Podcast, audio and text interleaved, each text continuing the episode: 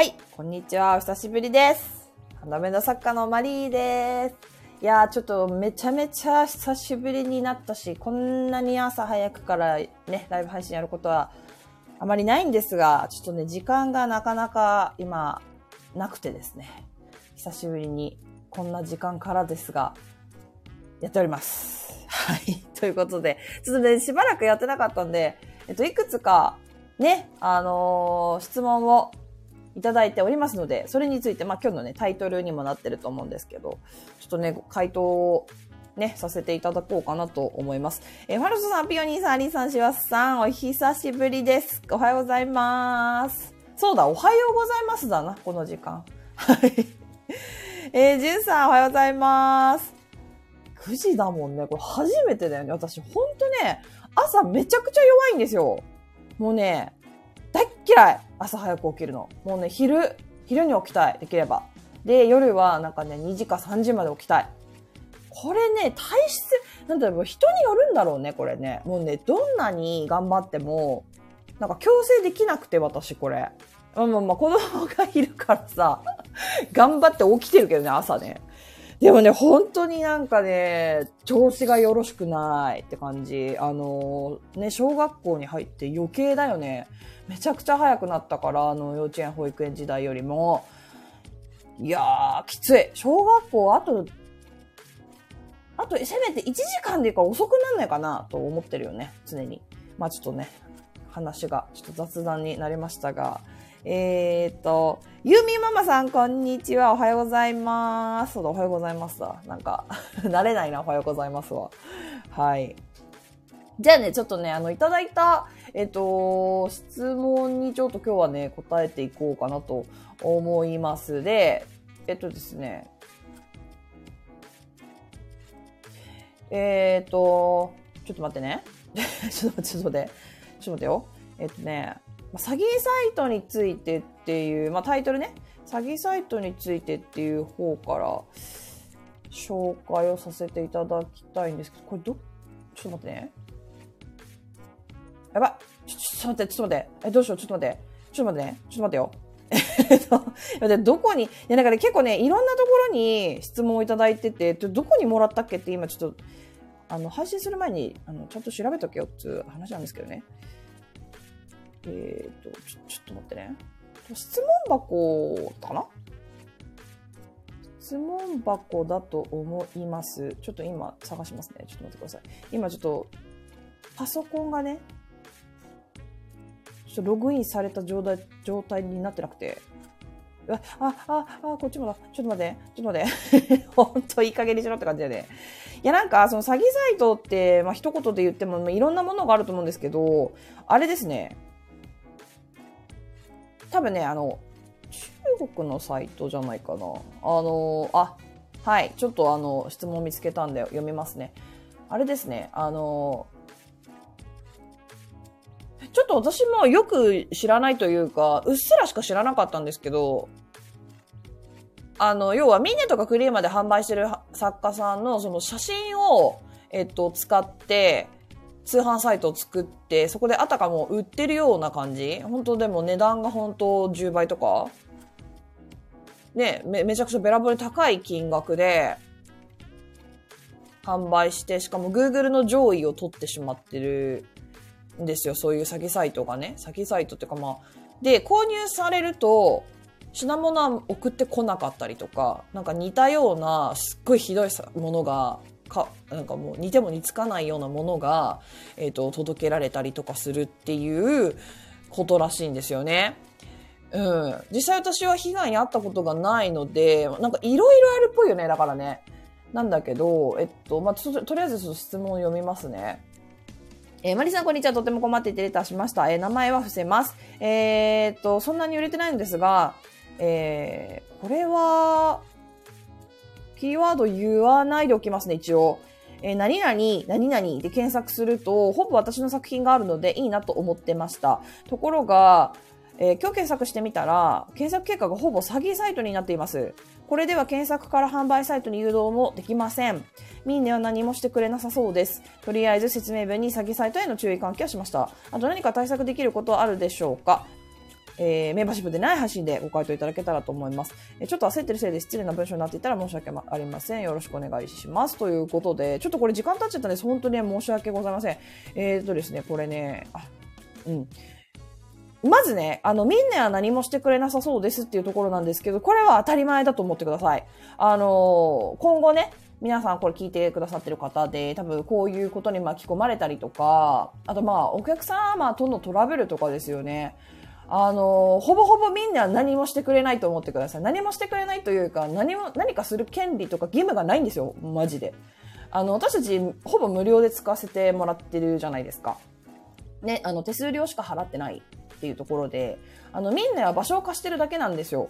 だから、そういうことまでは関与しない、そのブランドの運営にたず、あの、関わるようなところとかには、あの、みんなは関与する義務がないんですよ。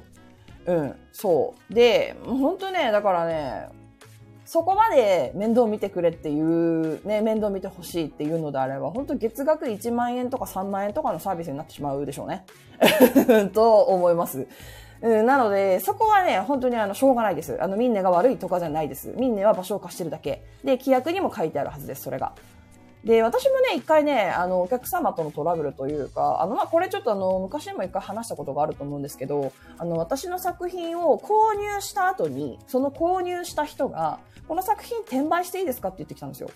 まあ、マジでこれ超イレギュラー、もうかなりそんなことあるっていうことなので、あの、皆さんもこういうことがあると思うよってのは絶対ないと思うんですけど、まあまあまあ私は運悪く、ちょっとよくわからないそういう方に当たってしまって、で、私は口頭では断りました。えっ、ー、と、すいませんけど、あの、転売は、あの、やめてくださいと。で、その転売していいですかっていう言い方も、なんか私がこういう作品作れないので、でもお客様にこういうの作ってほしいって言われてるので、私の作品として転売していいですかって言われたんですよ。いいわけあるかっつう話でね。うん。いいですかってその、いや、いいわけないよ。本当にもう一回言うけど。びっくりだよね。いや、世の中にはね、いるんですよ。そうぶっ飛んだ思考回路してる方っていうのはいるんですよ。まあまあ、相当運悪くないと当たんないけどね、こんな人には。で、えっと、いやいやいやいやいやって言って、でもまだ購入されただけで、まあ支払いは終わってたけど、じゃあ、あの、すいません、転売無理なんで、あの、キャンセルしてくださいと。キャンセルしますと、私が。ごめんなさい、それは無理なんで、もう送らん、送らんぞと。キャンセルの手続きをさせていただくので、そちらも、あと、その手続きをお願いします、みたいな感じで送ったんですね。そう。そしたら、向こうが、あ、ごめんなさい、やっぱり転売はしないので、このまま送ってくださいって言われちゃって、それ言われちゃうとさ、もうさ、どうしようもないじゃん。だから、みんなに連絡したんですよ。すいません、これって、こういう事情なんで、キャンセルできませんかねって。あの、ブロック昨日、その時あったかな？結構前なんだよね、これね。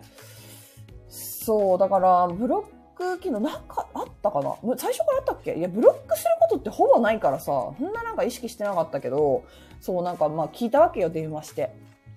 今多分電話絶対繋がんないよね。昔はね、繋がる窓口があったのよ。5年前ぐらいじゃないかな多分。そうで、そう電話して、なんとか繋げてもらったら、無理ですと。申し訳ないんですけど、女性の方でね、オペレーターの方が。本当申し訳ないんですけど、あの、そこは私たち関与できないんですよって言っても超申し訳なさそうに。で、私も、あの、そもそもダメ元だったんだよね。絶対無理だろうなって思いながら、もうそれはもうちょっと販売していただくしかないですね。すいません、みたいな。だから、わかりました。って言って、うー、送ったよ。もうしょうがない。転売されたかもしんないよね、だからね。うん。でもそうそう、そういうものです。みんなは悪くないですね。うん。あの、しょうがない。そういう業態であって、そういう、えー、形で運営している会社なので、だから、みんなのことを何もしてくれないとか、みんな借り手性が悪いとかっていうふうには思わないであげてほしいなっていうのはとてもあります。あの結構あの、このね、質問者様のことに関してだけじゃなくて、結構ツイッターとかでも見かけるんですよ。みんなはこんなことがあったのに何もしてくれなかった、みたいなのとかね。そう、あの当たり前なんだよね。そうだって無料で使わせてもらってるしさまあまあ手数料を払ってるけどビビたるもんじゃんあんなのだってあのサイトをさ、ずっと運営してくれててさ、しかも Google の上位表示とかもさ、な広告とかでお金使ってやってくれてんだよ。CM とかにさ、何千万とかタレントにお金払ってさ、そう、それ文句言えないよね。うん。それ以上やってくれって言うんだったら、本当に2万とか3万とか月額払って、もうなんか、ホーム部とかもちゃんとこう動いてくれますみたいなサービス のをやってくれる場所で販売するしかないよね。うん、ってなっちゃうので、そこはね、ちょっと皆様、今後ね、いろんなことあると思うので、これから、うん、そう。何かあったとしても、自分で解決するしかないし、やっぱりその我慢しなきゃいけない部分とかもあると思うので、そこれってでも、あの、ベースとかスターズとか自分でね、独立してやったとしても同じことだだと思うので、結局ね。うん。なので、そこはね、ちょっと、なんていうかな、一人のこう、ビジネスマンとしてというか、責任を持ってね、しっかりこう自分、自分で解決するっていうところは、思っておいた方がいいかなと思います。はい。えー、マリーさん、えー、ラジオサンタさん、えー、メイさん、マリナさん、ゴスペルさんからさん、おはようございます。ありがとうございます。安いんじゃないんですか？え、なんだろう？え、ど、どれの？こと、ごめんなさい。ずっとちょっと今ね、あの、質問箱の方を開いて喋ってたんで、どのタイミングで、あの、コメントいただいたのか ごめんなさい。ちょっと見てなかった。なんだろう？あの、もしなんかあの、ね、あの、なんだろう、こうじゃないのかな、じゃないのかな、こんなことあったことあるよとか、こういうことがありましたとか、なんか、同じか、うん、そう、なんかあったらコメントください。はい。すいません。ちょっとね。そうで、で、で、じゃあどうすればいいかってところなんですけど、あの、これね、通報したらいいと思いますよ、普通に。えっ、ー、とね、例えばね、えっとね、Google で、まあまあまあ検索するじゃないですか、何かを。そうするとサイトが出てくるでしょ？これでね、あの、サイトの、えっと、今私パソコンのね、方の Google でやってるんですけど、えっと、いろんなサイトが出てくるでしょ？そこでね、あのね、えっとね、こう、URL が書いてあるところの右に3点リーダーって言うんだっけ、これ。ポツポツポツってあの縦に3つ並んでる3点、何これ？うん。それ。それを、えっと、押すと、このフィードバックを送信っていうのがあるんですよ。多分ね、これでね、ちょっと待ってね、今フィードバック。で、ここで、あの私だったら送るかな。Google に対して。あの、ここ詐欺サイトです。私の作品勝手にやられてますって。で、それを私は英語と日本語両方でやるかな。うん。一応ね。これで一個一個、まあ、通報的な感じだよね、これね。あの、このサイトおかしいよっていうのを、ここから Google の方に言えるので、まあ、それでね、すぐに解決するとは思わないです。うん、思えない。けど、無駄ではないと思います。うん。だから、これぐらいじゃないかなと思います。できることといえば。あとは、やっぱりその質問者様もすでにやられてるっていう、その、えっ、と、販売サイトの方に、あの、私が販売してないのに、あの別のサイトに転載されていると。で、そこで購入してしまうと、あの商品が送られてこないので、ちょっと黒くなるじゃん。自分の作品なんだから。送られてこないので絶対に買わないでくださいみたいな。でも正直ね、難しいよね。まあまあ、でも書いた方がいいよね。書いた方がいいし、あれだよね。いろんなとこに書いた方がいいよね、それは。ツイ、もうツイッター、インスタグラムやってんだったら、TikTok とかね、全部 SNS 各種、まあ、YouTube とかやってんのは全部、全部から発信した方がいいですね。それは。で、プラス、えっと、販売サイト、まあ、ミンネだったら、えっと、書ける場所が、プロフィールのところ、えー、っと、プロフィールで、これどっちかな？自己紹介じゃない方。ショップの方、えー、ちょっと待って、ショップの方ってどこで見るっけこれ。えっ、と、あれ？設定の、あ、ショップね。ショップ、設定の販売者情報のところのショップ設定のこのお知らせのところにも書いた方がいいっていうか、私だったら書くかな。えっ、と、今、無断で私の作品の写真が転載されて、高額な販売をされてますみたいなね。っていうのを書いて、まあ、ショップの紹介の冒頭にも一応一言書きく、うん、しばらくはね、うん、しばらくは。なんかずっとそれ書いてるとなんかちょっと嫌だよね。なんかブランド的になんかちょっと、ちょっとちょっとっていう感じはあるから、しばらく、1ヶ月ぐらいかな。で、ある程度のところで、もうこれね、本当どのぐらいのタイミングで解決しますよと言えないからさ、それはさすがに、その Google の問題だからね、これ。なんか Google が早めに動いてくれて、そのサイトを削除なり、上位表示させないようにしてくれ、どのぐらいかかるんだろうね。やったことないかわかんないけど、うん。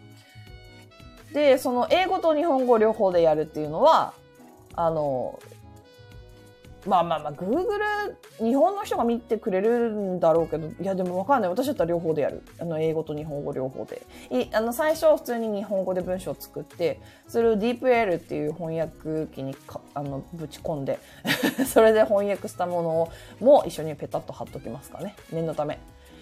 早い、もうだって少しでも早く届けたいじゃない？うん、だから、そうしますかね。うん。っていう感じかな。ちょっとこれね、やってみてほしいです。ちょっと私もやったことないんで、どのぐらいの、あれ、結果が本当にちゃんと、なんていうのかな、反映してくれるのかちょっと、わかんないけど、でも反映してくれると思うよ。そういうのチェックしてる部署があるはずだからね。うん。この、えっ、ー、と、パソコンの、パソコン、これスマホだと、どこだろうな。スマホだと、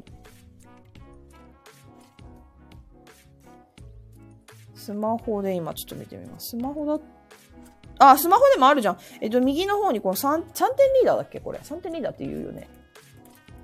リーダー。3点リーダー。縦の。あ、違うわ。横じゃん、これ3点リーダー。縦の 3, 3, 3つ、ポツポツポツってやつね。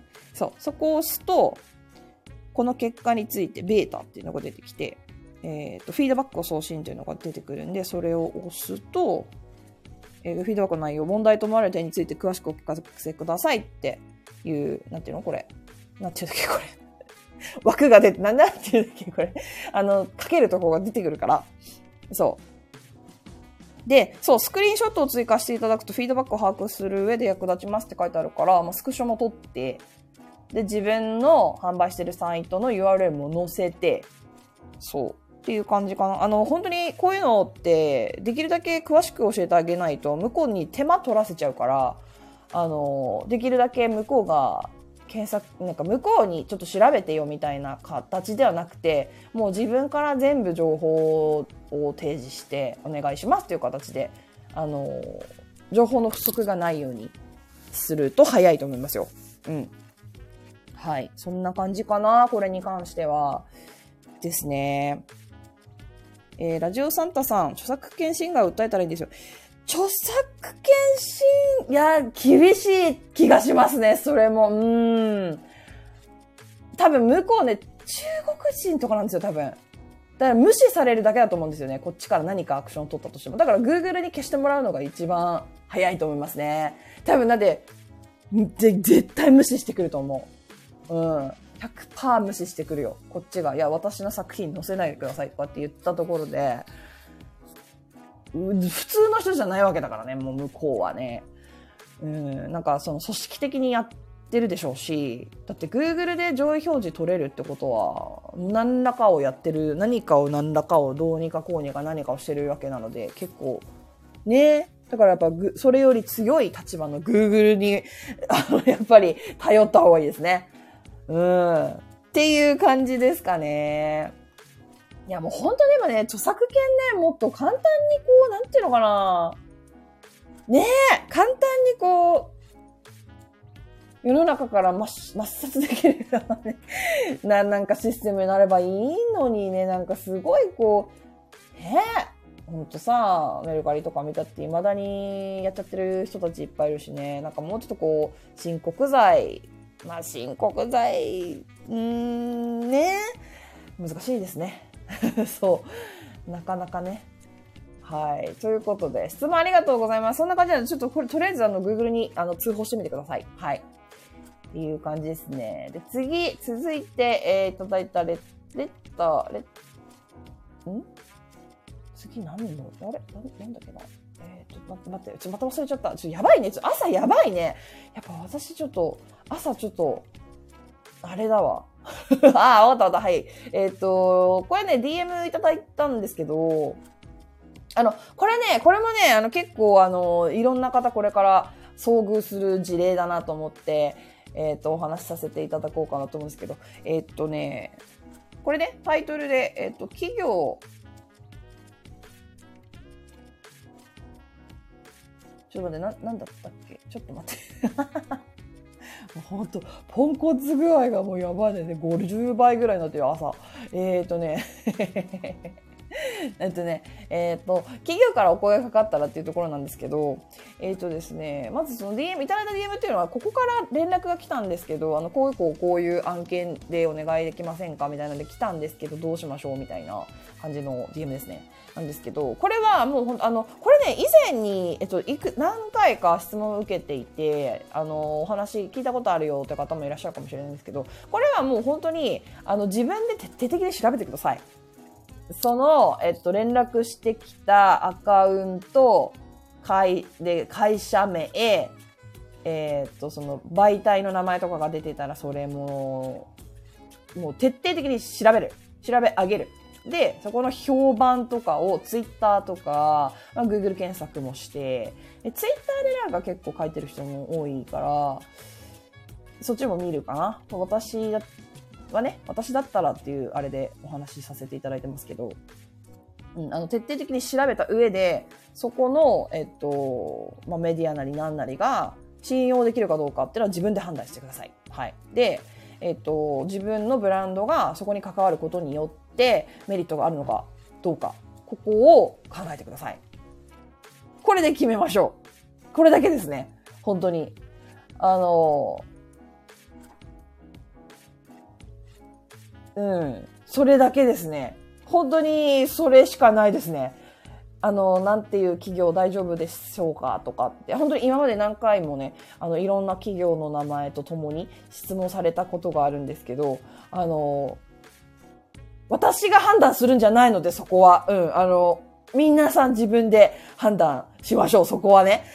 で、えっと、調べ方も、ちゃんとあの、Google で、あの、企業名とか、ちゃんとしたところだったら載ってるし、担当者の名前とかだって、ちゃんとしたところに載ってるはずだから。で、プラス、えっと、話を進めていく前に気をつけなきゃいけない。やっぱ詐欺みたいなことをしてる会社もあります。だからそこは、えっと、高額な金額を請求されたりとか、先に、あの、契約書を書かされるとか、ね。あの、そういうところは、普通の詐欺を防ぐのと同じ流れで防いでください。っていう感じですよね。うん。あの、それだけですよね。うん。あとやっぱその自分のブランドにメリットあるかどうか。あの、例えばなんか、著作権ごと譲渡しちゃうみたいなパターンのやつもあると思うんですよ。その本に載せますとか、あの、なんだろう、そのお話の内容によってはね、そことか気をつけなきゃいけないところだし、あの、著作権とか渡しちゃったらもう自分作れないからね。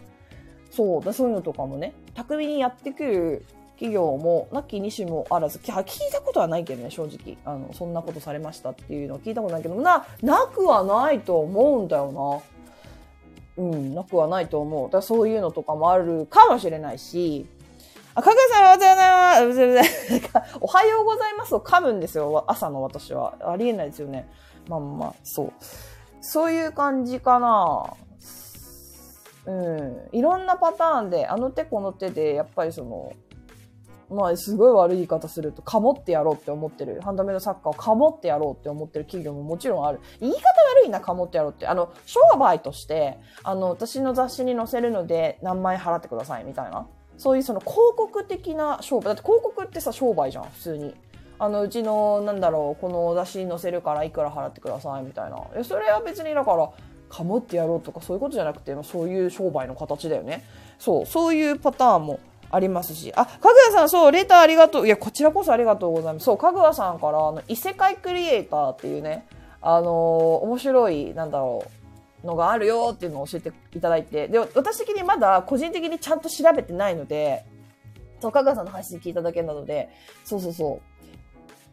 しかもまだ途中なんですよね。そう。だから、ちゃんと調べてから、それで皆さんに、私がこう、あ私だったらこうするかな、みたいなのを、ちゃんとね、ちょっと、精度をもうちょっと高めてから紹介したいかなと思って。あの、かぐやさんの配信見て、あの、聞いてください。異世界クリエイターって。あの、二次、あの、二次創作オープンっていう、二次創作どうぞやってくださいみたいな。でも、え、なんかね、私ね、そう、ちょっとね、その、え、どういうことな、なんかね、名前だけはしてたんですよ。こんなの出たよ、みたいな。そう、名前だけは知ってたんだけど、どういうことなんだろうなっていうところで止まってて、情報が。そう。えー、かぐやさん、社長と芸能人とトークして5万円という営業、ほんと流行ってましたね。え、なにそれなにそれえ、なにそれなにそれえ、どういうやつですかそれ。え、ふつやさんおはようございます。いや、マジでなんかもういろんなのがさ、なんかこう、流行りますよね。そう。流行っては消えて、また新しい下げが流行っては消えてみたいな。もうなんかいたちごっこだよね、もうね。あの手この手でやってくるからな、あいつら。あいつらって。どいつらって感じだけど。そうそうそう。だから、そうだね。そう、今日詐欺サイトのはじ、ね、話から始まって。結局なんかやっぱりそういう企業とかもあるからさ、そう。やっぱ身の、身の守私がね、じゃあ例えばね、私が、あれ、じゃあちょっと代わりに調べますねとか調べて、その結果がさ、私の受け取り方によってさ、間違えてたらやばいじゃん。これは、やっぱりこう、私が判断して、これは大丈夫だと思いますよとか言えないんだよね、あんまり。だって、ブランドによって、そこと関わることによって、あんまりいいことにならなかったなってことも絶対にあるじゃないですか。そこばっかりはね、やっぱ自分で判断した方がいいと思うんですよ。うん。え、香川さん、雑誌に掲載するのでどうですか？と社長に営業来るんですよ。え、へえ、しょ最初は一見メディアの取材っぽく声かけて。5万円をあげるんでってことですか？あ、わ、あの、あわ5万円払えば、だよ、いや、あげてどうすんだよね。詐欺だっつってのに。5万円あげれば、なるほどね。はいはいはいはいはいはい。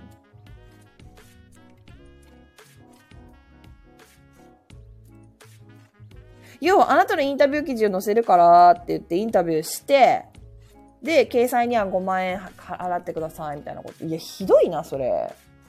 え、それってさ、日本の、その何、その取引の上の、うんと、法律的には NG ですよね？それはもう通報したら一発アウトみたいなやつ？でもないのかな？ギリギリ政府の、ギリギリのラインでそういうのやってるのかな？それとも。いやーでも詐欺師もバカじゃないからな。ギリギリのラインなんだろうな、それ。もしかしたら。なんかギリギリのグレーなところで、いや、これ言ってるからセーフでしょ、みたいな。いや、だからさ、その、あの、最初にさ、その、何、契約書みたいの書くじゃない？あの、書くでしょ？あれちゃんと読んでないでしょ？読んでなかったでしょって言われちゃうとね、本当に終わりなんだよねっていうやり方をするとこもあるよね。うん。いやいやいや、書い、書いてたじゃん、みたいな。で、あんたサインしたでしょ、みたいな。5万円って書いてないけど、あの、掲載費用がかかりますってちっちゃく書いてあるとか、なんかそういうやつだろうな、きっとな。香川さん、まあ一応事前にはいつでのセーフか。あ、なるほどね。最初のドア開けさせるまでがいかにもメディアの取材的に近い。なるほどね。いや、なんかテレビとかでもありますもんね。だってなんなら。もうテレビのあの制作会社の名前とか出して、テレビで紹介するんでって言って。で、なんか、ね、そういう詐欺も一時期ありましたよね。個人情報抜くとかっていう理由、あの目的とか、まあいろんな目的で、なんか、なんだろう、月曜から夜更かしですって語ってみたいなのをなんかツイッターで見たことあるな。うん。そう、だからもういろんなことがあるからね、ちょっと皆さんマジで気をつけてっていうところだよね。あの、そう、その、本当に徹底的に調べた上で、安全だ、そこで安全かどうかを判断し、安全だと思うけど、その上で自分のブランドにとってメリットがあるのかどうか、例えばその費用とか、例えばどこどこに出向かなきゃいけないとか、そういうなんか、ね、なんか、なんていうのかな、普通にさ、なんていうのかな、ね、あの、注目されれば売り上げアップするとか、あると思うんですよ。あとなんか、いくらお金払いますとか言われると、おおとかってなると思うんだけど、なんかそこだけになんか惑わされちゃいけないですよね。やっぱりね。うん。そう。ねえ、難しいですよね。でもこの辺は本当になんか、本当手を変え、品を変えやってきますからね。マジで。本当に。うん。ここばっかりはな。例えばね、でもね、これちょっとあの、詐欺にあっても被害に遭ってしまったとして、例えば。そっからの切り替え方。私だったら、しょうがねえなってします。あの、もし引っかかったとしても、それは一つの勉強であると考えてほしいですね。あ、これは私はもう詐欺られたな、今回と。もう次はもう絶対にないようにしようと。もし、万が一ね、そういう被害に遭ってしまったとしても、して、そこで落ち込んで、もうなんか何もかも嫌みたいにななっちゃわないようにしよう。とりあえず。で、あの、何十万とか何百万とかっていう金額を出してくるのは、大体詐欺と思っていいと思う。本当に。いや、でも一概に言えないから、えっと、スクールとかね、あの、なんとか講座とかさ、あとなんかその、通信講座とかさ、なんかそういうのって何十万かかったりとか、そのオンラインの学校とかさ、何十万とかかかったりするから、そういうのはちょっと話は変わってくる。まあでもそういうのもいるけどさ、そう。じゃあ見極めよう、とりあえず。で、なんか雑誌に掲載するのに20万ですとかっていうのは明らかに法外な値段だと思うし、そう、そういうのはすぐ気づいてほしいなと思います。いや、それはおかしいだろうって。うん。えかがさん、5年リースとかで、ウェブ制作でも、かもられる中小企業さんも未だに多いのね。あー、なるほどね。うわー、もう、えぐいな、それ。いやー、なんかこれ、どうしたらいいんでしょうね。もう、なんか、だから、やっぱツイッターやった方がいいですよね。いや、本当になんか何言ってんだって感じかもしれないけど。でもやっぱツイッター一番早くないですか？そういうの。こういう詐欺流行ってます。気をつけてください。みたいな。やっぱツイッターやった方がいいですよね。そういう点では。なんか、ハンドメイドのブランドとして、ツイッターで、うんぬんっていうのは、やっぱインスタよりも弱いとは思うんですよ。思うけど、情報収集に関してはやっぱツイッターだと思うんですよね。ツイッターやってない作家さんは、えっと、ブランドのアカウントじゃなくていい。自分の、個人の、別にあの、ハンドメイド関係なく、自分でツイート、あの、ツイッターのアカウントを開設して、あの、ハンドメイド作家さんフォローしまくって、行くといいかなと思いますね。あの、ブランドのアカウントじゃなくて、個人のアカウントで。で、ハンドメイドさんフォローしまくってると、あの、そっち系の情報どんどん入ってくるから、そう。だそういうことはした方がいいよね。と思いますよ。うん。え、かがさん、ハンドメイドなら、まだちょっと高くても、リアルの委託販売投資した方が少なくともちゃんと人の目に触れる。いや、そうですよね。いや、そうなのよ。そう、そうなんです。昨日メンバーシップの配信でもそんな話したんですけど。いや、ほんとそうなんですよね。結局、なんか、なんていうかな。物だからさ、売ってるものが。物、物質じゃん。なんかこう、例えばこう、なんて言ったらいいんだろうな。販売してるものが、例えばお芝居だったりとか、だから俳優さんとかさ、歌とかさ、いや、歌とかもリアルで聞いてもらった方がいいだろうなって思うしね。オンライン上で YouTube だけで聞かせるんじゃなくて、なんかそれ一緒だと思うんだよな、ハンドメイドの作品も。結局なんかこう、人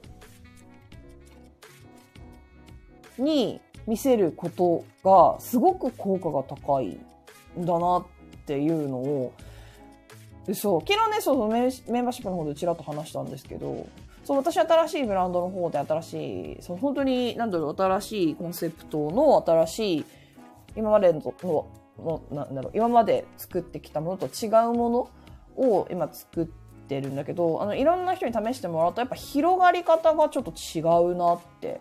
あのリールとかねツイあのツイッターとかインスタとか頑張ってるよりも物質を人に実際に届けた方が広がりやすいんだなっていうことがありました。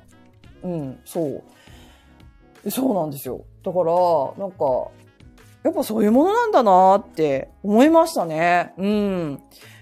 いくらこうインターネットがね、普及して、なんか、便利になったけどさ、いくらでも画像とか動画で人に届けられるようになったとはいえ、やっぱりこう、実際に物が人に届いてから始まることの方が、効果が大きいかな。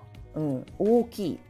そう。効果が大きい。効果、こあの、SNS は効果がゼロだよじゃなくて、効果がちょっと、なんていうかな。えっ、ー、と、なんて言ったらいいのかな。あの、反応が大きいというか。うん。なんか、水にこう、石をぼちゃんと入れた時の、その跳ね返りがでかいんだよ。石がでかいみたいな。おかしいよね、例え。でも、わかる？そんな感じ。えー、かがさん、G さんソーイング方式。そうですね。そう、あ、そうそうそう、G さんソーイング。あの、え、いつでしたっけ？あの、ぜ、んいつぞやのね、配信でお話しさせていただいた、あの、紹介というかね、あの、かがさんに教えていただいて、うん、あの、あれしたんですけど。そうですよね。あの方も結構こうリアル、なんか SNS とかうんぬんとかいうよりもって感じですもんね。えー、ふつやさん、マルシェ出店で実物を、待って、ごめんね。私漢字読めないけど、あの、誤爆なのか漢字読めないだけなのかがあの判断がつかない。頭悪すぎてこれでもね、私あの、親の片方あの、あれなんですけどね。あの、台湾なんで、中国、あの、漢字を使う国のあれなんですけどね。香る。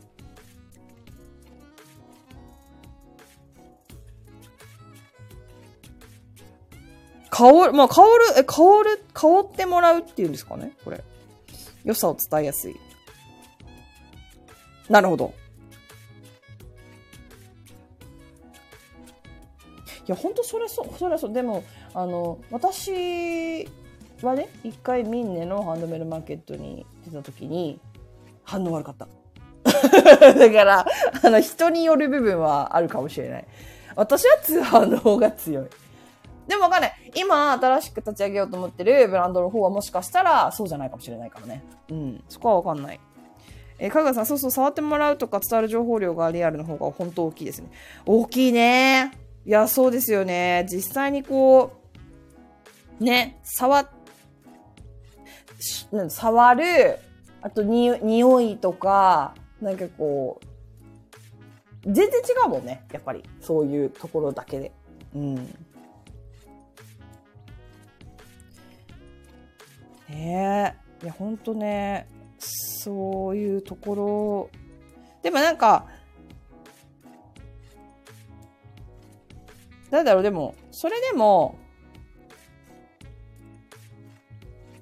なんだろう、今こうネットが普及して、昔よりは伝えられることは増えたね。増えたねっていうところはあるから、もうそっちも大事。どっちも大事。結局、インターネットで幅広い人にこう見つけてもらわないことには、実店舗、例えばさ、委託とか、ね、ポップアップとか、そういうのやっても、来てもらえなかったら 意味がないから。まあでも、大きいイベントとかだと、普通にこう、なんだろう。興味ない人とかも見つけてくれるからね。うん、だからやっぱ一回はイベント出た方がいいですよね。あの、絶対。ここは。うん。そう。そうそうそうそう、かぐわさん。ですね、その場で買わない人も多いですもんね。そうそう、そうなのよ。そうなのよ。本当にそうなのよ。あの、後で考えようみたいなね。そう。後でこ、とりあえず実物見て、後で吟味して。なんか高額な作品とかになると余計そうでしょうね、きっとね。うん。なんか、ピアスとか1000円とか500円とかで買えるものとは違くて、高額であればあるほどやっぱり実物見せた方がいいですよね。絶対。いや、それ当たり前だけど、そりゃそうですよね。うん。あ、普通屋さん運転するので、いやいや、あの、運転気をつけてください。あの、わかった。普通屋さんあれだね。香りね。香り系のものを販売してるってことですね。なるほど。それだったら読める。そうやったら読める。香ってもらう。そう、匂いね。いや、匂い、匂いのものって、その、だから、アロマ系のね、ハンドメイド作家さん、なかなか難しいですよね。なんかさ、最近さ、インターネットで匂いを伝える技術がうんぬんかんぬんとかってか、あんなんでもまだまだだよね。でもそれがさ、普通になる世界が来たら、めちゃくちゃ有利じゃないですか。売りやすいにも程があるよね。だってその場で匂い嗅いでもらえるんだよ。なんかパソコンなんか何今だと何なんか変な機械から匂いが出るみたいな。でもあれって結局、3D プリンターみたいなのが必要なのかな？っていうことよね。そこにいろんなその、いや、むずいか。だってデータで送れないもんな、それ。もともとその匂いの元がそのお家にないといけないんだもんね。だからその 3D プリンター的なもので、香りの大元の元みたいなものを 語彙力、そこにこう全種入れておけるような機械を持ってる人にしか届けられ、いや、なかなか難しいね。これ、匂い届けるっていうのはなかなか難しいね、これは。あと50年ぐらいはかかりそうな気がしないでもないな。いや、生きてる生きてる。私は生きるよ。全然。生きるつもりで。そうそうそうそう、そうそうそう、かぐわさん。匂いプリンターみたいなカートリッジ内蔵の、そうそう、デバイスが、そうそう、そうなの、そうなの。だから、匂いの元？だからなんか、あの、どっかの配信で、薬剤師はいらなくなるかもなって言ってる人がいて、要はその、自宅で、オンラインで、えっと、診察をしてもらえるようになりました。今なったでしょ？で、あとは、調合、あの、そう、お薬をもらいたいよねって。そしたら、その、お薬の元要はその、その人が持病とかがあれば分かりやすいじゃない？お薬の元みたいなものを先に、えっと、お医者さんの方からもらっておいて、それを入れておくことによって、そこでこう、プリンター、3D プリンターでこう、お薬を作れるみたいなことはありえなくはないよね、みたいな話を聞いたことがあって。あそれは確かに、あり、あり、な、なしではない、なくはないなって思ったんですよね。いや、だからね、いやいや、なんか全然話変わっちゃったかもしれないけど、あれですよね。これから先さ、そういう技術がさ、ね、進化していくにつれさ、私たちハンドメイド作家がお客様にこう、売れるもの作って売れるもの届けられるものとかこととかが、どんどん形を変えていくというか、増えていくっていうのかな？増えていく気がしてすごい楽しいよね。うん、楽しみだなって思う。どんな形で何を販売できるようになるのか？だからなんか柔軟な考え方をしていきたいなと思いますよね。今作ってる自分の作品だけじゃなくて、なんかやっぱそういう技術を取り入れた。あ、じゃあ自分の作品だったらこういう風にして、こういう風にこの技術で、こういうものを売っていけるなとか、こういう面白いものが作れるなとかっていうのは、ね、どんどん考えていきたいですよね。あのー、結構なんだろう、私の肌感で言うとね、ハンドメイド作家さんって結構アナログの方が多い気がするんですよ。うん。そう。だから、なんか、全然いいとは思うんですけど、でもやっぱり最新の情報とか最新のそういう、なんていうのかな、文明の進化なって言ったらいいのそう、そういうのは、ちゃんと取り入れられるように、柔軟にこう受け入れられるようにな心構えというか、そういうスタンスでいた方が私は全然いいと思います。うん。はい。え、かぐやさん、ハンドメイド作家さんは 3D スキャナーで自分の作品をデータ化してメタバースで売ると、ブルーオーシャンかと。ああ、なるほど。ああ、なるほど。いや、それ面白いなで、なんかね、それを NTF、NTT かよ。NFT にしたりとか。ねえ。そうよ。何も、絵とかイラスト描いてる作家さんだけじゃないですもんね。自分の作品。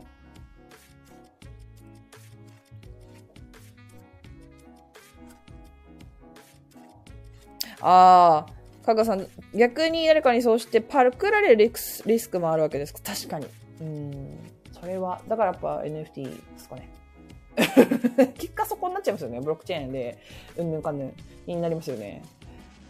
いやーなんか面白い。でもどうだろう。本当に、あの、さっきも言ったんですけど、ハンドメイド界隈は、とてもアナログな感じがするので、なかなかそこまで、こう、なんだろう、そこの、を楽しめる方っていうのは、多分、すごく遅れてくる気がする。あの、例えば社会全体がもうそういうのがメタバースとかそういうのが普通になったとしても、ハンドメイド界がそこにこう入ってくるまでに多分ラグがある気がする。あの、うん、絶対そうだと思いますね。正直。あの、飛びつく人たちはとても少ないと思うな。うん。今はもうまだそうですもんね。だって言ったって。社会的に、そのメタバースだかなんだかとかってやってるのって一部の人なんですか、まだ。うん。そう、だからなんか、そうなんでしょうね。いやでもなんか、なんだろう、先陣切ってそういう面白いことをやれる作家でいたいなと私は思いますね。思うし、なんか皆さんもそれで一緒に楽しんでいきません？行こうよっていう気持ちはありますね。みんな一緒になんか新しいことやろうよみたいな。うん。そう。えー、っと、あ、かぐわさん、実際有名ブランドも NFT に 3D でパクられて一悶着してます、ね。いや、だからなんかそこほんとなんかあれですよね。なんか勝手に人の作品を、ね、NFT 化して、みたいな。でもそこどうやって取り締まるのっていう感じですよね。なんかもうすごい今って難しい時期ですよね。だからね。この先だからどうなるかっていうのが本当にわ、わか、わかんない。うん。ですよね。えーピオニさん、3D スキャナーメタバースチェックします。デジタル強者でいたいです。チェックだけね。あの、今だ、だから 3D プリンター買って、なんかしようとか、そこまで考えなくていいと思います。メタバースもね、全然まだまだですよね、ぶっちゃけ。どう思いますか？だって、ファイナルファンタジー14が今一応一番のメタバースじゃないの日本で成功してるって言われてますよね。一応。私もそう思います。ぶっちゃけ。他にだって、あそこまでメタバースできてるものってあります？なんかいろんな企業がメタバース、メタバースってやり始めてるけど、ほぼ終わってる感じですよね。なんか。いや、そうですよね。そう、かぐわさん。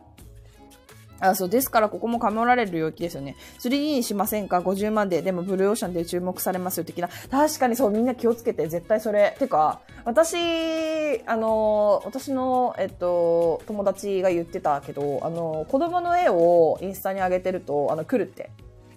NFT で売りませんか？みたいな。外人からめっちゃ来るって言ってた。うん。そう。だからそういうことだと思います。てか、イラストとかをアップしてる作家さんは来たことあるでしょ？普通に。DM で。DM してくんの？あの NFT で売りましょうみたいな。あの、英語でね。そう。全然来ますよ。めっちゃ来るよ。うん。って言ってた。私はイラスト系のアカウントは持ってないから。でもね、見せてもらいました。なんか本当になんか、なんだろう。お金持ちそうなおじさま？外人のなんかお金持ちそうなおじさまとかめっちゃ巨乳のお姉さんとか なんかもうなそういう人がなんか来んのよ。そう。やってくんのよそういうことを。わかりやすい。そうかぐやさん。そうわかりやすいんですよ。あもうめっちゃこれ詐欺だよね。みたいな。っていうかもうこれ絶対自分じゃないよね。みたいな。組織的にやってるっしょこれ。みたいな。めちゃめちゃ来てましたよ。本当に。あの、一個アップするたびに、あの、必ず何かしら、あの、来るって言ってました。うん。そう。えー、ピオリンさん、伺い見て、遅れを取らないようにチェックし続けるが大事ですね。そうですね。何かこうあった時に、こう、パッとこう、飛び移れるようにというか、飛び込めるように、うん、は、私は常にしておきたいなって思って、あの、いろんな方の配信とかを聞いたりとか、そう、かぐわさん、それこそかぐわさんの配信聞いたりとか、あの、してますね。うん。そう。ねえ、だから、ねえ、でも、FF14 はさ、そう、あの、メタバースとしてその、本物のリアルマネーのやり取りとかはもう絶対にやらないだろうし。うん。そう。だから、なんだ、で、まあ、スクエニがやるしかないんじゃないかって思うけどな。ないや、でも FF14 を超えてくるような、なんかその、あんだけ人数集められるようなもの、今からってちょっと無理じゃねえのとも思うし。なんか難しいですよね。いや、日本でできるのスクエニしかないと思うんだよなうーん。海外ならね、まだね、いろんな、なんかやっぱお金持ってたりする。まあ、アップル、それこそアップルなり、グーグルなりがさ、ねいや、で言うてもね、FF14 って今、世界で一番の MMO って言われてるぐらいなんで、じゃどうなんだろうねって思っちゃうよね。だって、メタバースでリアルマネーをやり取りできて、NFT をね、その中で流通させたりとかっていろいろしてってなった時に、FF14 級のあのクオリティのものじゃないと、人集まんないでしょいや、でもどうなんだろう。なんか逆になんかこの、なんていうのかな？ちょっとごめんなさい。ハンドメイド全然関係ない話になってるけど。大好きなんだよね、こういう話。逆になんかでも可愛い感じでなんか本当に、それこそ隅っこ暮らしみたいな世界観で 2D でやっていくとかっていうのもあ、でもあるもんね、実際にもう今ありますよね。すでにね、そういうの。で、流行ってないわけでしょ？うーん、難しいですよね。どこがトップ取るかって感じじゃないですか。まだメタバースに関しては。なんか、え、知ってます？なんか今、一番かぐさん、FF14 が二次創作 OK にしてほしいです。してほしいないやね、あのね、あれなんですよ。スクエニって厳しいんですよ。そう。あの、結構なんか、ディズニーじゃないけど、スクエニは、私はあんまり、二次創作したいけど、なんか、お、怖い。なんか、怒られそうで怖いそう、なんかアニメじゃなくてゲームで、そうでなんか FF14 って動画とかアップしていいんだけど、あの、ね、自分がこうバトルしてる動画とか、あとなんかみんなでなんか踊ってる動画とか出していいんだけど、あの他の楽曲、他のその、要はそのファイナルファンタジー14以外の楽曲と組み合わせてると、あの、アウトなんですよ。ダメなんですよ。で、えっと、FF14 その中でね、演奏、楽器演奏ができるんですね。楽器演奏。えっと、詩人っていうジョブになると、えっと、レベル30からで詳しすぎるわって話だけど、えっと、いろんな楽器もね、50種、な、50は言い過ぎか、30種類ぐらいの楽器は弾けるんじゃないかな。なんかほんとそれこそマリンバとかさ、聞いたこともねえようなやつとか、エレキギターとか。で、それで演奏ができるのね。で、10人とか20人とかで演奏の、その演奏グループとかがいたりとかして、マジですごかったりとかするのだけど、FF14 の楽曲じゃなきゃやっちゃダメなのよ。そう。で、通報されるからね。あの、FF14 が、だから例えば、この前は、この前で結構前に、あの、なんだっけ、恋ダンス、あの、なんだっけ、星野源のやつを演奏してる人がいて、多分あれ通報されてましたよ、普通に。え、ダメでしょ、それって。で、結構、なんかその、いや、そう、本当に、そうそうそう、スクエニ、ニンテンドー、マジで急、ディズニーバリだったと思ってる。いや、でもスクエニはもう、ちょっと、まだ、マシかな、任天堂ディズニーよりはって感じはする？一応なんかその、やっぱりその、オタクイベントとか？見てると、ブースの数でわかりますよね。ファイナルファンタジーは、一応なんかイベントとかもやるぐらいだから、その、物書きさん、その小説とか漫画とかを販売してる方はいるけど、うん。なんだ、そ、多くないよね、そんなに。うん。何の話って感じだけどさ。いや、ほんいや、厳しいんだよね。しかも、FF14 って、あの、課金要素がほ、あの、ゼロなのね。あの、課金したから強くなるみたいなことも一切ないんですよ。ないの。マジでないの。まあ、だからこそ人気なんだよね。月に1500円払えば、もう一生何でも遊べるっていうところがあるから、だからまあ人気だがあるんだとは思う。あとなんかね、課金要素があるとしたら、衣装。衣装。あの、衣装。かわいい。衣装とか、かっこいい衣装とか、それだけ。で別にそれ買って着てもいいけど、性能はレベル1だから。強くとかも一切なんない。だみ可愛いだけ。そう。だからなんかそういうのをね、あの、なんだろう。みんなが自分でデザインしたものをポンポコ出せる。いや、それは無理か。まあまあまあまあまあまあ、そういう世界観なんですよ。あの、面白いですよ、FF14。メタバースだと思います、あれこそが。あの、本当に私だってログインして友達と喋って終わることとかあるからね、余裕で。あとなんか川下りとか行って、あの、いろんな、もうマップが何十、何、何百個、何、どんだけあるの？あれ。もう今どんだけあるのかわかんないけど、あの、マップによって、こう、いろんな景観があるんですよ。でそこでなんか川が流れてるマップとかいっぱいあるんですけど、そこでなんかこのマウントってってこうなんか船みたいなやつとかバイクみたいなやつとかなんか乗りな動物みたいなの乗って主観にしてこうパッと手を離して自動何？自動で歩くみたいな設定にすると本当になんか川をねこう下っていってるみたいな。だけどそういうことなんか途中なんか滝になってバーって落ちたみたいなとかウォータースライダーできるところとかあの主観でね。めちゃめちゃ面白いですよ。ぶっちゃけ。なんか本当にねもう一個の生活っていう感覚はしてますね。FF14 に関してはだからメタバースメタバースって大騒ぎしてる割に FF14 の名前を出さないのは何なんだってひろゆきが怒ってたけど怒ってたっていうかまあひろゆきが言ってたけどいやマジでそう思う いやいや成功例あるやんみたいななんでここを誰も何も言わないのみたいな。そう。今多分だって海外、国内外、海外でも、ねなんか盛り上がってて、その収益が上がってるのって F14 しかないからな、日本で今。なんか、あとアニメ、コンテンツとかかな。ねえ。で、何の話って感じ？本当ハンドメイド関係ないけど。いや、ライブ配信ってそういうもんですよね。あの、だ、あの、聞かなくていいですよ。興味なかったら、本当に。全然ね、FF14 絶賛してるだけの話を今、なんか10分ぐらいしたような気がするけど。えー、普通さん、見つけてもらいやすい、さ詐欺業者も見つけやすいって今思ったので注意深くなる必要があるかも。そうだね。確かにね。売れ、でも売れたらもう必然的にそうなるしかないですからね。売れたら。で、今これ聞いてるハンドメイド作家さんってそこが目的じゃないですか。目標じゃないですか。売れること。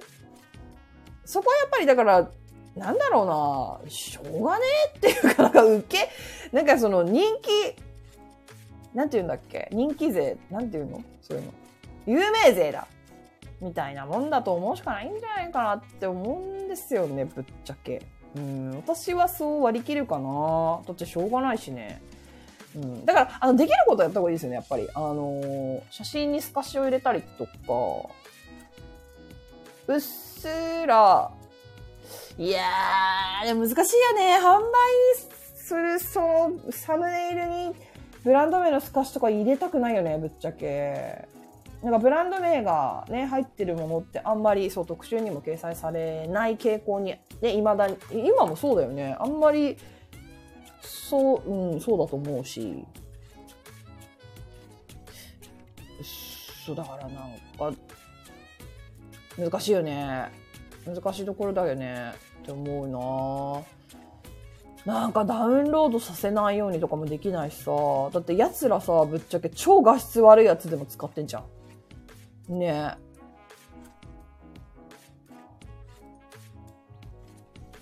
だやっぱ Google だよね。Google 頼むっていうところだよね。もう早くすぐ消して、みたいな。うん。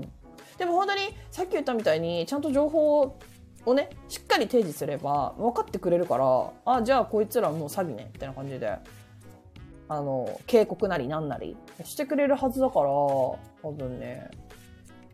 まあでも Google も忙しいからね、すぐに対応してくれるとは思わない方がいいけどね、もしかしたら対応してくれない可能性もなくはない。うん。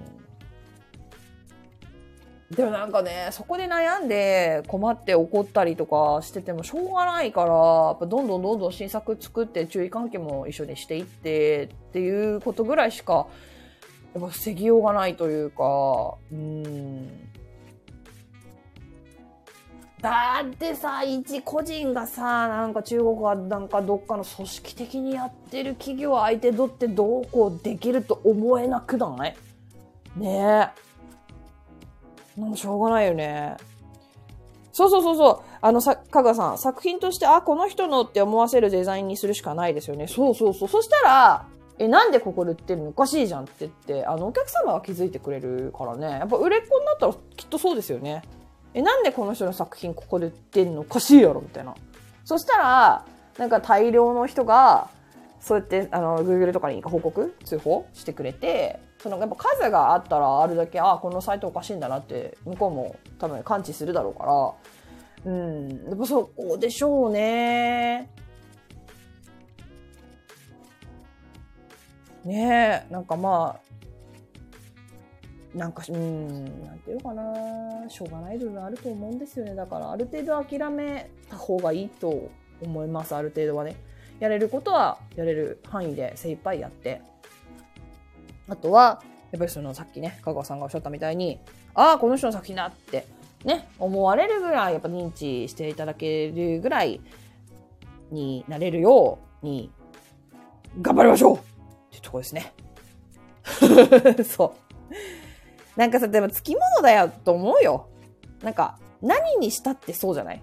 なんかこう、避けられないでき、ことってああるんだよ、絶対。マイナス要素の避けられないこと。例えば、スポーツ選手だったら、ね、体の故障とか、もう避けられないことでしょ。だって年取っていったらさ、その当たり前でだって60、70になって現役で、なんかバリバリピッチャーで、なんか、ねえ、160キロ球投げてますみたいな人いないでしょなんかその何の業種にしたって、ハンドメイサッカーにしたって何にしたって、きっとこう、避けられないものってあるじゃん。で、人間としてさ、生きていく上でさ、老いも避けられないじゃん。で、そこをさ、受け入れてさ、なんか、ああ、なんか自分も年取ったななんか、年取ってきたけど、でもなんかこれは楽しいなとか、年取ったからこそこういうのが楽しくなってきたなとか、なんか今もうこの年になったからこういうことを始めてみようかなとか、なんかこう、何ていうかな、年取ることも、いい風に、な、な付き合っていかなきゃいけないこと？何の話してんのって感じだけど、でもなんかしょうがないことってあるじゃん。そういうこと。なんかこう、しょうがないよねってとりあえず通報しとけみたいな。で、あとは自分で頑張るわみたいな、そういうなんかその割り切りというか、なんか、何にしたって絶対なんか避けられないマイナス要素はつきものだと思うからね。うん。と思うんですよね。だそれをどう自分が受け止めて割り切るかっていうところで人生の楽しさって変わってくると思う。で、私は多分、とにかく明るい人間なんですよ。とにかく、バカなんですよね。あの、わ、ほ、あなんだろう。ちょうどよくバカだと思う。いや、結構バカか。だいぶバカかな。うん。でも、だからこそ、花粉症はひどいけど、あんま病気しないし。そう。だからみんなもっとバカになったらいいんじゃないかなと思うよ、本当楽しめばいいじゃん。今を。っていうね。なんか何、何の話だわかんないけど。そうだ、受け止め方によって、やっぱ本当に変わるし、ハンドメイド作家、そうビジネスをやる人としては、やっぱその切り替えて前向きに考えて、はいしょうがない前向きに考えようって切り替えられる気持ちは持っていた方が強いと思います。うん。ですね。でもさ、アーティストって繊細な人多いからね、これ何回もお話ししてるかもしれないけど、ある程度ね、繊細な方の方が繊細なもの作れるから。私の作品大味だからね。でもそういうのもが好きっていう人もいるから、いいんだけどね、それで。うん。でもやっぱね、あのー、日本の作家さんは本当にすごいと思う。あの、ものづくりに関しては、いや、だからマジで日本の作家さんさ、もっとさ、世界で売れるように、ちょっとミンネとクリームはさ、なんとかして、マジで。あのーって思うよ。ミンネ USA を作れよっていうとこだよね。マジで。あんななんかエッチみたいなさ。あれ知ってる最近？あれこれどっかで話そうと思うんだけど、エッティさ、なんか、問題起こしてたよね。あの、なんだろう。なんだっけ？組合を作られてたよね。なんで組合だっけ？あれなんかどっかで話したいと思ってさ、なんか、あまりにもその転売が多すぎるのと、あと二次創作、あの、著作権侵害が多すぎるっていうので、なんかね、問題なさ。まあこれちょっと今度また、また話そうか。まあまあでも、ただそれだけなんだけどね。なんか作家同士が、なんか、なんかその、なんかを作ったんでね。あの、み、エッチふざけんなみたいな。端的に言うとね。そう。そうそうそうそう。えファルスさん、韓国のセレブっぽい投稿してる人が作品買うから LINE 教えてくれとか DM 来て笑った。怖っなんかもう、怖っなんか絶対なんかしようとしてるよね、それ。だって LINE 教えないと別にみんなで買えばいいじゃんね。そのまま。なんで LINE 教えなきゃいけないんだよって感じだよね。ふざけんなよな。本当に。え、だから、もう、あれですよ。こっから買ってくださいってもう送ればいい。そういう時は。いや、ほんとそれファルソさん。セレブのくせにサイトで買わないんです意味わかんないよね。何？セレブのくせに何？セレブだから安く、あれしろみたいなパターンもありえんのかなだとしてもだよね。本当に。まあだからね、いろんなことしてくる人いるんで、皆さんちょっと気を、自衛をね、しっかりしながら。でももし引っかかっちゃったとしたら、もういいんです。学べばいいんですよ。もう次からはもう引っかからんぞってそう思えばいいだけの話なんで、もうそんななんかね、こうなんだ、命取られるかっていうほどに恐れなくていいと思う。本当に。なんだね、世の中なんとかなるようになってるし。そう。ただ本当になんだろうな。なんだろう、生活が傾くレベルの下げられ方は絶対にしないようにしてください。だって、例えば、あのー、なんだ、え、何？世界的に有名な雑誌、あの、出てきてるのに出てこないんだけど、あるじゃん。世界的に有名な雑誌。もう、やばい。朝何にも頭回ってないんだよね、これ。もう10時だけど。例えば、えー、違うよ。こういうやつじゃない。あのー、ファッション誌だよ。あるじゃん。なんだっけ？ほら、プラダを着た悪魔のやつだよ。なんだっけ？え、防具、防具。あなたの作品を防具に載せてあげますって、あの、防具の編集のトップのあの人いるでしょ。あの人に直接マジで言われたとするじゃん。でも、200万払ってくださいって言われて、ね。絶対払って載せてもらった方がいいと思うよ。でも、今払えないんだったらやめろっつう話よね。そんな借金してまで、あ、じゃあもう借金して200万集めてなんとかしてもう乗せてもらおうとか思う必要ないっていうか、たとえ防具でもそれが。そう、ないものはないんだから出すなっていうこと。無理はしなしちゃダメ。そう、本当に。まあ、ある程度のね、投資は必要だよ。でもその投資のレベルをちゃんとこう、自分のその生活が基準だからね。生活傾くほどの投資はしちゃダメだよ、そりゃね。そう。そういうことです。もうちょっと今日もちょっと話めちゃめちゃ散らかったんですけど、皆さんありがとうございました。長々と。ちょっとね、今日から、えっ、ー、と、しばらくまたちょっと配信ができなくなります。はい。えっ、ー、とね、次来週もできなくて、再来週とかになっちゃうと思うので、はい。またね、はい。よろしくお願いします。香川さん、身の丈重要で、ほんとそうなんですよ。身の丈重要。あの、身の丈に合わないことするっていうことは、なんかこう、あれなんだよね。今の自分のフェーズに合ってないことをするっていう、だから前、なんかどっかで話したけど、なんだっけ、売上100万で毎月ハンドメイド作家でね、毎月売上100万なんだけど、これ120万にしたら130万にしたらもっと伸ばしたいって思った人が、えっ、と、20万円の、えっと、ウェブマーケティングの講座とか受けるのは全然 OK だと思うんですよ、私。え、OK でしょ？だって、それは。でも、月まだ、ハンドメイド販売これから始めます。販売サイトまだ登録してませんっていうレベルの初心者の作家さんが20万の講座を買うのは絶対に違うじゃん。そう。そういうことですよね。身の丈って。そう。全然そのレベルが合ってないのよね。いきなりその、まだ0円作家っていうか出してもいないハンドメイド作家さんが、いきなりその、ね、100万売り上げてる人が学ぶべき情報を得たところで何になるのっていう感じ？だから、まあ、何かにはなるんだろうけど、そこ飛びすぎだよねって。まずは5000円、まずは1万円、まずは3万円を稼ぐと、ための基礎を学ぶべきでしょ、まずは。そう。で、それは20万円は必要ないよねっていうところ。